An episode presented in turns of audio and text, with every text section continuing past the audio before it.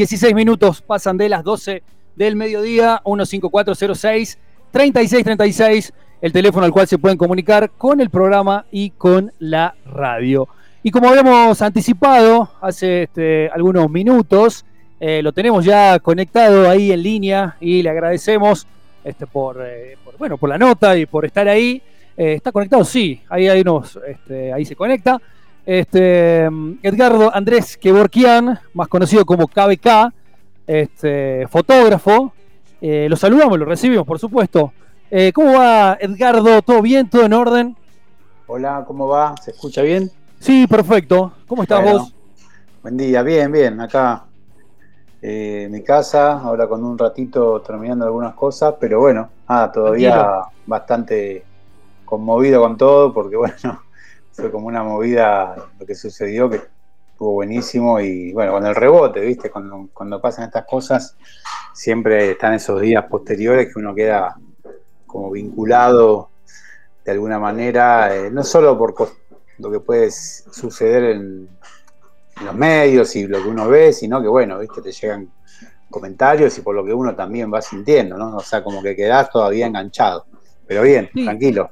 Me imagino porque si la gente quedó enganchada, ¿no? Este, a través de una pantalla, ustedes que lo vivieron primero en la producción, que fue este, unos días antes, y luego la repercusión en el vivo, ¿se sintió de la misma manera que, un recital este, como los otros o no? Mira, eh, fue a diferencia por ahí del streaming anterior, que había sido en un lugar cerrado, que quizás eso se parecía más a una situación de estudio.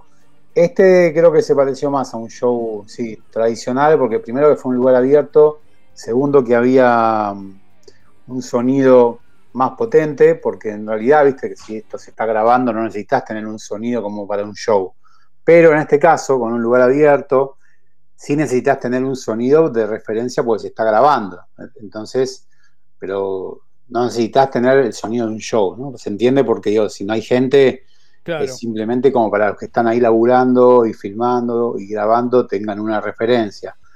Pero en este caso se vivió más, más parecido a un show, porque aparte tuvo el agregado de que había como un mínimo grupito de personas que se les permitió estar ahí, gente por ahí vinculada al trabajo. Pensá que esto es las ruinas de Pecuén, que son unos 5 kilómetros de Carúe, y eh, gente vinculada a la municipalidad o a la producción que ayudó, que estuvo ahí, se le dio como una, había como un sector para que se sienten un costado, sin molestar, eh, porque había mucha gente también trabajando, bueno, para que puedan disfrutar de tanto la prueba como el show, así que había algo de público, había, ¿no? Digamos. Claro.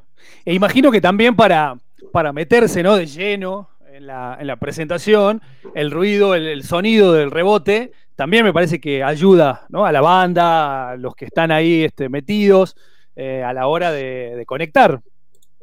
Sí, tal cual, sí, sí, sí, digamos, porque para que no esté ese silencio, viste, eh, siempre que haya un poco de ambiente, desde ya, ayuda, ayuda y está bueno, está bueno, sí. bueno, me meto un poco en tu, en tu historia, ¿no? Que eh, hoy por hoy ya eh, tenés una, relación con los fundamentalistas y con el indio, este, principalmente muy cercana. Eh, es conocida tu historia de cómo llega este, el tu material a, manos de Indio Solari, ¿no? Que fuiste y se lo dejaste directamente en su casa. eso fue una, movida de. Este, también de, la suerte un poco, ¿no? Más allá de tu capacidad como profesional. Sí, Sí, tal cual. Fue como una jugada así muy, muy, eh, si se quiere, no arriesgada, pero bueno, fue como, viste, sí, bueno, qué sé yo, intento. Viste, era como algo que no, no es algo común, no es un, algo, digamos, algo convencional, viste. Era como algo bastante jugado, así, bueno, qué sé yo, yo se lo llevo. Pero bueno, por suerte prosperó. Tal cual. Pero sí, y, cuando te ves así, ¿no? con el paso del tiempo, eh, de, aquella, de aquellos años, cuando fuiste a, dejar de ahí tu, material, a hoy, este, ¿te resulta increíble? ¿Es un, viaje del que todavía no, te bajaste? Mira, sí, la verdad que por muchos momentos no, lo pienso, o sea, en realidad no lo pienso de, de, esa forma, como que lo voy viviendo día a día y por ahí empiezo a, darme cuenta de, esas cosas cuando otro me, comenta, ¿viste? Por ejemplo, no sé, gente que me conoce, mi familia, ¿viste? Como que dice, pero vos estás ahí, no sé, escuchando, porque a veces pasa que, que voy estamos escuchando canciones o ideas o maquetas. Digo, y yo fui a ver a los redondos y era público que, iba y de repente estar em, estando ahí con el indio, escuchando temas y que él me comente cosas, digo, es un, es un flash desde ya, pero que no lo por ahí no lo, no lo dimensiono, ¿viste? Desde, no sé cómo explicarlo, pero lo vivo con cierta naturalidad y si alguien me dice, ¿pero qué? ¿Estás ahí? Sí, viste, como que ahí me doy cuenta en dónde, en dónde estoy parado, viste. Como que se fueran dando las circunstancias para, para que con, con los años la relación, digamos, se vaya afianzando y, digamos, haya una confianza que también permite eso, ¿no? Por ahí, más allá de, que yo soy un fotógrafo, y hoy en día como que me vinculo con, con más, más tareas, no sé, desde estar ahí buscando material o, a, gestionar contenido en sus plataformas o en ese tipo de cosas, ¿no? Pero sí, es un flash, la verdad que cuando me pongo a pensar es algo inimaginable, digo, obviamente no me lo imaginé nunca porque nunca creí que, nunca imaginé que eso podía pasar, digo, no, no, era que, que yo pensaba, ojalá a ver si un día me, me siento con él a escuchar una canción, no lo pensaba porque no era una opción, ¿viste? pero qué sé yo, la verdad que lo vivo con felicidad y, con naturalidad de alguna manera. Y te, te, deja de sorprender en algún momento porque pensaba, eh, pareciera que el, que el, tipo tenía todo, este, todo armado ¿no? en toda su, su, carrera, tanto con los redondos como ahora junto a los fundamentalistas, porque si nos vamos a aquella famosa producción que hicieron ¿no? este, eh, en el lanzamiento del perfume, a esta presentación hoy, pareciera como que ya lo tenía planificado hace 10 años. sí, sí, no, son. Algunas cosas se van dando, qué sé yo, son medio casualidades. Él labura un montón y. pero bueno, nada, el, vínculo de que en su momento se hizo. Se hicieron las fotos ahí en PQN. Y esto se dio de una manera así, medio azarosa porque la banda venía pensando la, posibilidad de lugares y surgió hacerlo ahí. Y cuando lo, charlaron con él, antes de decirle lo que habían pensado, él le sugirió ese lugar. Entonces, eh, nada, fue como medio que se unieron, o sea, se alinearon los planetas, pero fue, fue como casual eso, ¿viste? Sí, y a la vez también, imagino las dificultades, ¿no? Un lugar este, abandonado hace tanto tiempo la dificultad para generar, este, para llegar primero, para generar la, energía necesaria, y ni hablar que era imposible transmitirlo en vivo como algunos creyeron. Sí, sí, sí, en realidad el lugar, digo, como locación tiene eso, es un lugar que de movida no hay electricidad y no hay una, una infraestructura como para a nivel conectividad hacer una transmisión en directo. El show en sí es un show en vivo porque está la banda tocando, eh, y se graba, porque a veces el concepto, viste, de en vivo y en directo grabado genera como confusiones, pero es un show en vivo, porque la banda está ahí tocando como si fuera un show normal, presencial, simplemente que se graba y se transmite otro día, ¿no? Obviamente se edita el video, porque hay 13, 14 cámaras y, y bueno, nada, se hace una edición del video, pero digo, la banda está tocando, a diferencia de cuando uno graba un disco, que se mete en un estudio, hace 25 tomas, hace 4 tomas, graba de nuevo esto, pincha lo otro. Digo, esto es un show en vivo que no se emite en directo, básicamente. Entonces, también me parece que eso favorece a que el producto final sea un poco más prolijo y sea más, artísticamente hablando, más, más cerrado, ¿no? De que, bueno, porque si por ahí intentás hacer una transmisión en vivo y de repente no, no tenés buena, buen ancho de banda porque te llevaste un equipo para la transmisión, tenés más posibilidad de que algo falle y que, bueno, la calidad no sea 100%. Eh, de todos modos, bueno, después con lo que pasó después, que no tuvo que ver con la calidad, sino con el sistema, con la plataforma en sí. Eh, bueno, por ahí me, adelanté un poco de, lo que venimos hablando. Sí, no, pero, un poco es también lo que, lo que el indio en algún momento comunicó, ¿no? Que cuando le preguntaban, che, ¿qué onda con un streaming? Y él manifestaba que no había una, este, una plataforma que le garantice la posibilidad de hacer el show como corresponde, y terminó pasando, digo. Sí, sí, en realidad entraron, bueno, creo que alrededor de, de 20.000, 22.000 conexiones. Digo, a mí me estalló el teléfono a las 9 de la noche, todo, amigos, conocidos, invitados, que yo había de todo, gente que conocía que estoy vinculado a ir a la producción, me preguntaban, ¿viste? Entonces copié y pegué así como un mensaje a todos, que ni siquiera escuchaba los audios porque no, podía. Eh, me quedé dificultades con Tiquete, que no se preocupen que el show no va a arrancar hasta que no se conecten. Y sí, sí, no, la verdad, al día de hoy yo no sé qué es lo que pasó, pero bueno, una falla en los servidores o en el funcionamiento de la plataforma. Entonces generó ahí, viste, como una ansiedad y un estrés que por suerte, bueno, después se pudo resolver porque la banda decidió hacer esta movida de, bueno, tiene, esto tiene que estar, la gente está ahí esperando. Digo, estábamos aparte todos en lugares separados, no estábamos todos en el mismo lugar, ¿viste? Entonces, llamados, mensajes, esto, que Le dio la adrenalina del vivo.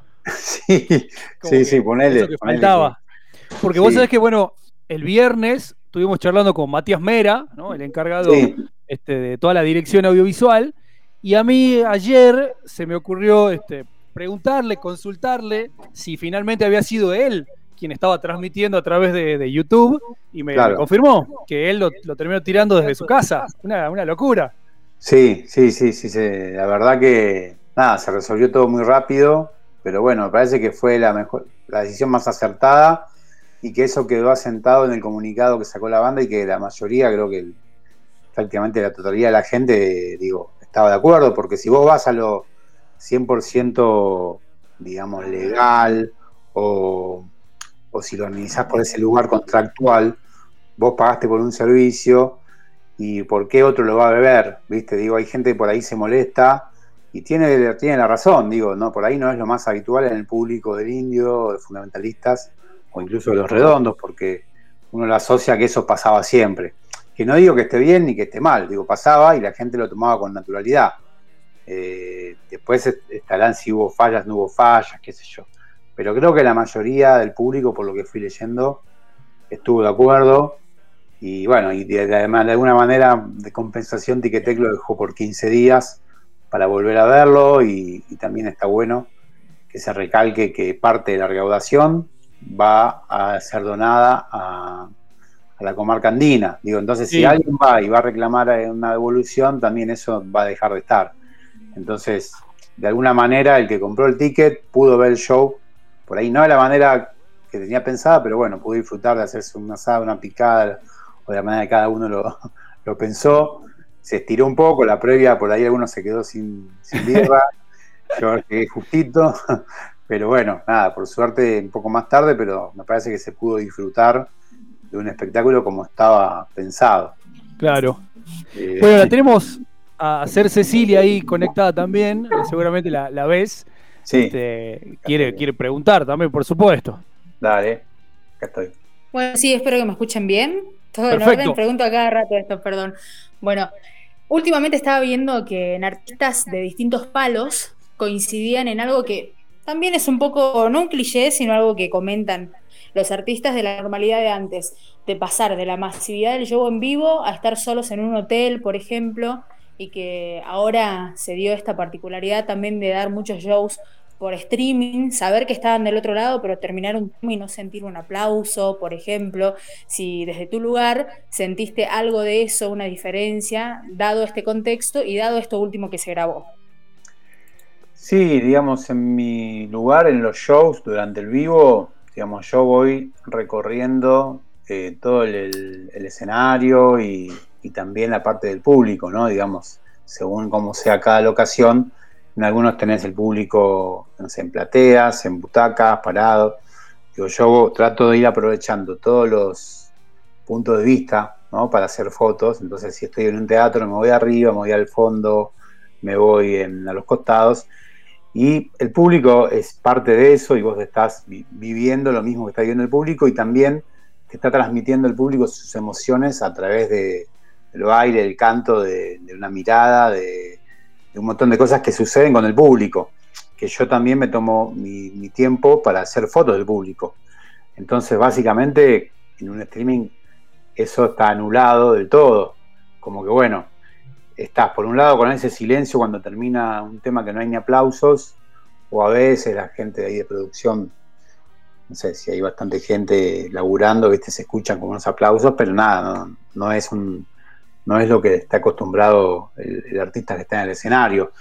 Entonces sí, eso es raro, es bastante raro ese silencio, que, que bueno, la verdad que no, es lo que hay, que no está bueno, pero entiendo que, que al menos, por lo que fui viendo, la, gente que lo vio en la casa se arma, lo, puede disfrutar de una manera por ahí no tan fría, no digo juntarse porque tampoco es lo, es lo recomendado en este momento, pero bueno, que yo, con amigos, con, digamos, no con amigos, pero digo con la familia, ¿no? De, bueno, son cuatro, son seis, eh, o tres, bueno, hacerse una picada, hacerse algo por ahí que no lo haces habitualmente, y, armar un poco de ambiente con lo que tiene uno a mano.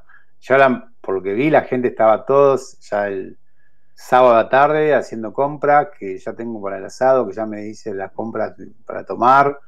Y bueno, qué sé yo, al menos eso está bueno ver que la gente lo disfruta así y por ahí no de una manera fría, que también debe haber, ¿no? De todo, gente que lo ve por ahí en un celular porque está laburando y no tiene la posibilidad de, estar disfrutando en el sillón o, en un jardín, qué sé yo, cada uno a su manera. Pero sí, volviendo a la pregunta, sí se siente eso. Y también en el laburo de fotos se nota porque, bueno, falta esa otra parte, ¿no?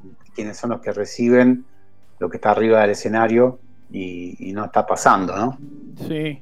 Bueno, y al ver que fue una, producción este, increíble y también un concepto, ¿no? Absolutamente todo, desde las transiciones, las imágenes del, principio, eh, ni hablar los silencios, que también eh, lo decían todo, realmente espectacular. ¿No está pensado, no sé, este, algún otro tipo de soporte, presentarlo junto a, tus fotos también? Este, ¿Está esa posibilidad o no?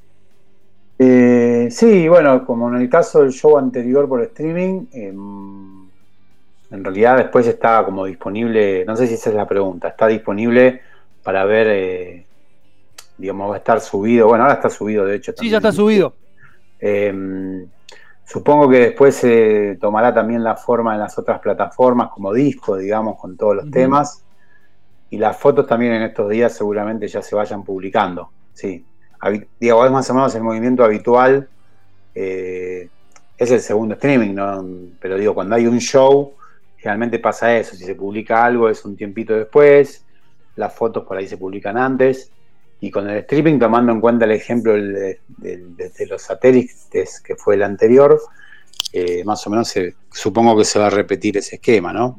Eh, la gente va a poder acceder al contenido y bueno, y seguir disfrutándolo de esa manera. Tal cual. Y Andrés, ya para, este, ¿cómo es? Eh, ¿Edgardo o KBK? Porque te dije... Y mira, de varias maneras. Eh, KBK, sí, mucha gente me llama así, Edgardo, y Andrés también. O sea, mi segundo nombre es Andrés, y a veces me llaman Andrés, eh, a veces Edgardo, pero como quieras, KBK también. Bueno, ves, este, yo también me llamo Andrés, tengo este, cosas tuyas y cosas de, Messi, ¿no? Los dos tenemos cosas de... Hay cosas en común. algo, algo en común. Che, bueno, para para, ir cerrando y, agradecerte, la verdad, este, un placer poder charlar. Pensaba, bueno, este, las canciones nuevas, en realidad una, una inédita, ¿no? El Ángel Amateur, que este, conmovió desde apenas empezó a sonar, creo que todo el mundo lo, asimiló a la canción. ¿Vos ya la tenías este, escuchada? Sí, sí, sí. De hecho, bueno, yo me encargué de, obviamente, de filmarlo al indio, Encuentro con un ángel amateur. Eh, y el otro tema, eh, Rezando Solo, que ese tiene la particularidad de que es un tema nuevo, la música, la letra ya existía bajo otro nombre, pero, pero sí, ambos temas son nuevos, la música. Que si no me equivoco lo, hacía este, la orquesta Ciudad Baigón. claro, bueno, el indio le había dado la letra a la orquesta típica Ciudad Baigón, que se llama Las ventajas de rezar solo. Sí. Que bueno, nada, después medio, no sé cómo se dio ahí con la banda, pero había, había un tema nuevo y le gustaba esa letra, no sé cómo fue esa parte, no, sé exacto, pero, pero sí, terminó dando, digamos, es, otra canción totalmente distinta, digo, la música no es que es una es versión tango y esta, sino que es otra música nueva, pero sí, creo que las dos tienen sus particularidades, la, esta rezando solo, es un rock and roll muy, para mí, stone, viste que está bueno, y el otro es un tema muy emotivo desde todo punto de vista, digamos, ya te, pega fuerte, viste, desde la parte musical y desde la parte, digamos, de la letra, la lírica, es como, es imposible, creo que no emocionarse o sentirse un poco tocado con, con eso. Y bueno, en mi caso que tuve la posibilidad de estar ahí filmando lo lindo mientras la cantaba y ver también su emoción, ¿viste? Entonces eh, uno lo ve y dice, uh, eh, como bueno, se está medio despidiendo, como leí en muchos, muchas crónicas, ¿viste? O recién arranca todo. Sí, sí, en realidad no creo que se esté despidiendo, tiene, la verdad que yo tengo bastante contacto con él y está siempre pensando cosas para hacer, todo, todo el tiempo tiene un montón de canciones, tiene ideas con respecto a, a los dibujos, ¿viste? Con respecto a, otras eh, cosas que van más allá de las canciones, digo, de manifestaciones artísticas, libros, eh, dibujos. Siempre está como ocupado en eso. Siempre eso me llama la atención porque yo cada vez que voy, que ahora no estoy yendo mucho por la cuestión del COVID, pero siempre está como embarcado, él vive como en otra realidad que tiene que ver con estar produciendo cosas artísticas permanentemente, ¿viste? Como que él piensa en ese con ese canal, ¿viste? con esa frecuencia. Vos lo ves y está siempre abocado a algo, a algo nuevo. Y eso es genial, digo, ya, eh, qué sé yo, podría estar, no estar haciéndolo y estar tranquilo y ¿viste? disfrutando de otras cosas, pero se ocupa, digamos, trabaja de eso, en el sentido de que está ocupado una cantidad de horas eh, metiéndole y, leyendo y escribiendo y dibujando. Bueno, todas cosas que él siempre ha manifestado distintos reportajes y que sigue sucediendo igual, más allá de, su condición, digamos, de, salud, ¿no? Que, que, obviamente él no está sobre un escenario porque eso no se lo permite, pero sí le permite estar totalmente activo de esta manera. Tal cual, aparte se lo ve muy bien y, está también en su, en su identidad, ¿no? Estar todo el tiempo haciendo cosas, medio difícil que, que se siente esperar algo. Seguro, sí, sí, él siempre fue como muy inquieto con eso y bueno, está buenísimo que, siga así, que, siga llegando la gente. También en las redes, viste, está ahí contestando y la gente se engancha y a él le gusta mantener ese vínculo, viste.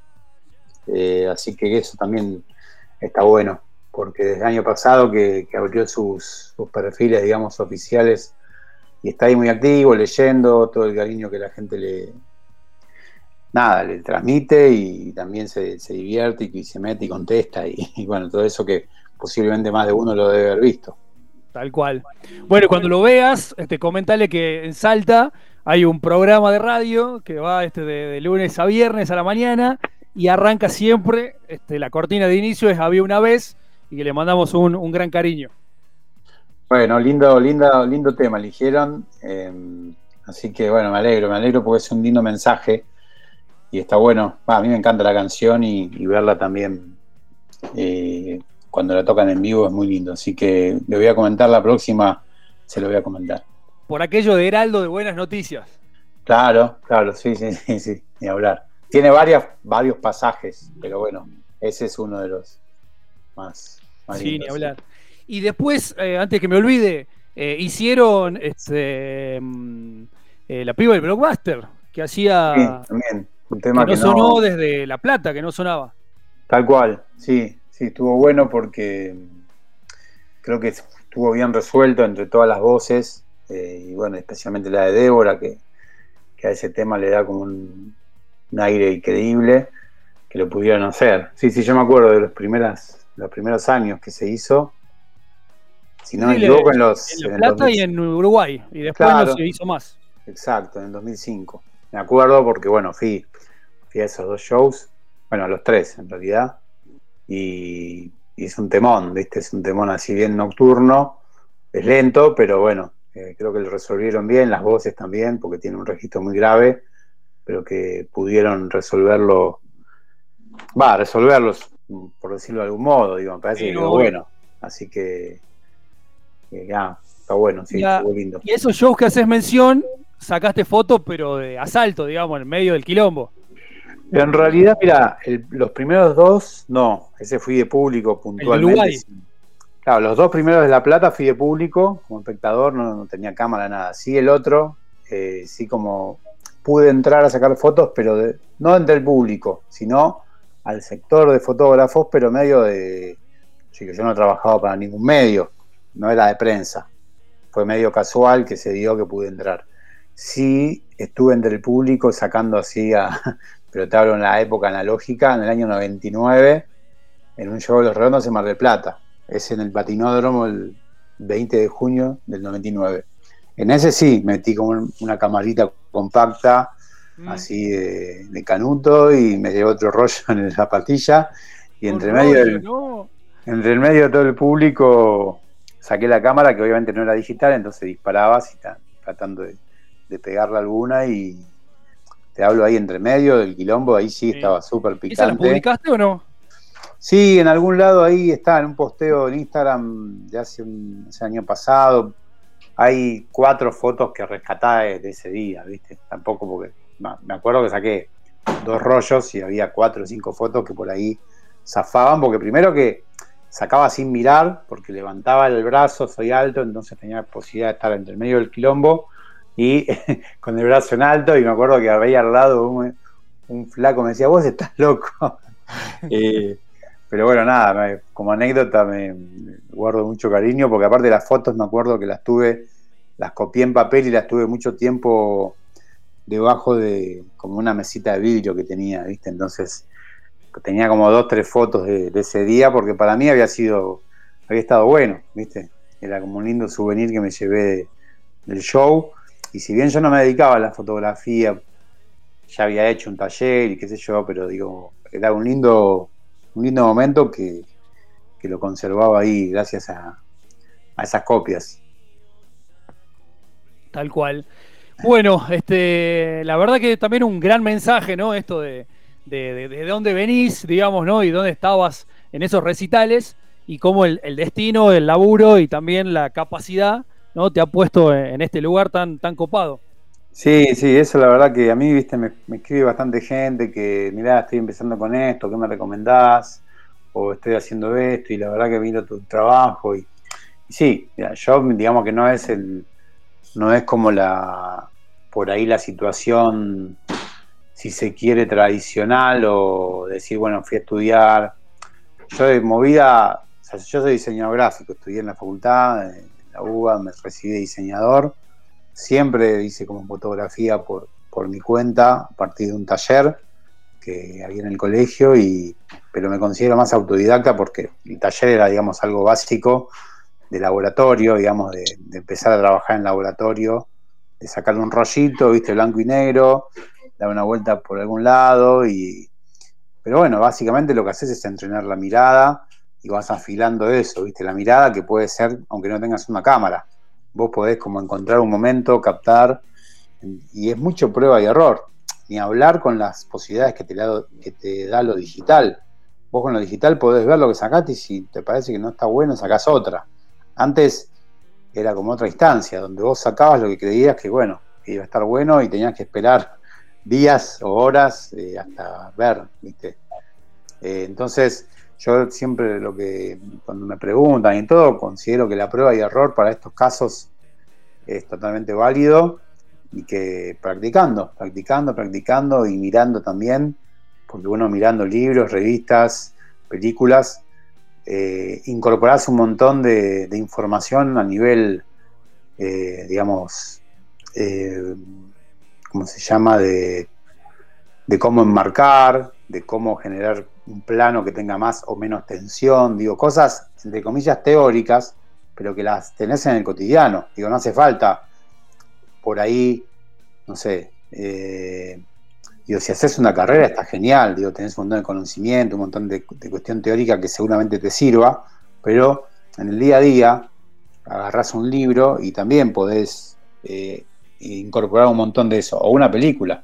Vos podés ver una película y ver que los planos son todos increíbles, y bueno, eso en algún lado va quedando, ¿viste? Entonces cuando uno tiene la posibilidad de generar su propio trabajo, de alguna manera toda esa información la vas, la vas volcando. Y la posibilidad que te da Internet de acceder a información de todos lados, que encontraste una cuenta de una persona, no sé, en Australia que labura con la fotografía de tal forma, y viste, está genial. O viajaste acá al sur y viste que hay un loco que hace fotografía de tal forma y te enteraste por Instagram. Digo, hoy hay mucha más conectividad, y mucha más información que también a veces pasa, que hay tanta información que después te perdés.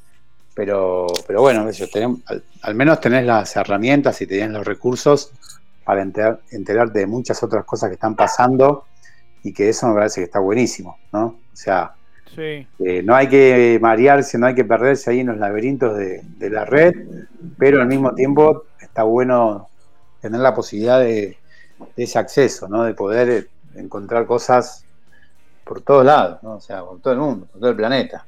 Sí, también, también encontrar lo que a uno más le gusta, o lo que más, o lo que mejor le sienta, o lo que cree que hace mejor, e ir para ahí, digo, porque como vos decís, hay tanta información que a la vez es buenísimo, pero de repente querés tener, este, mezclar 74 estilos, ¿no? Y claro, claro. complicado, hay que buscar lo propio también lo propio y también lo que siempre pasó, con, por ejemplo, con la tecnología, eh, que tiene que ser la tecnología aplicada al, a lo que uno quiere. ¿no? ¿Viste? A mí eso mucho me lo recalcaron cuando estudiaba diseño, que yo, digamos, por ahí vos le decís a alguien hoy de 18, 20 años vas a estudiar diseño y está pensando en una computadora con un programa.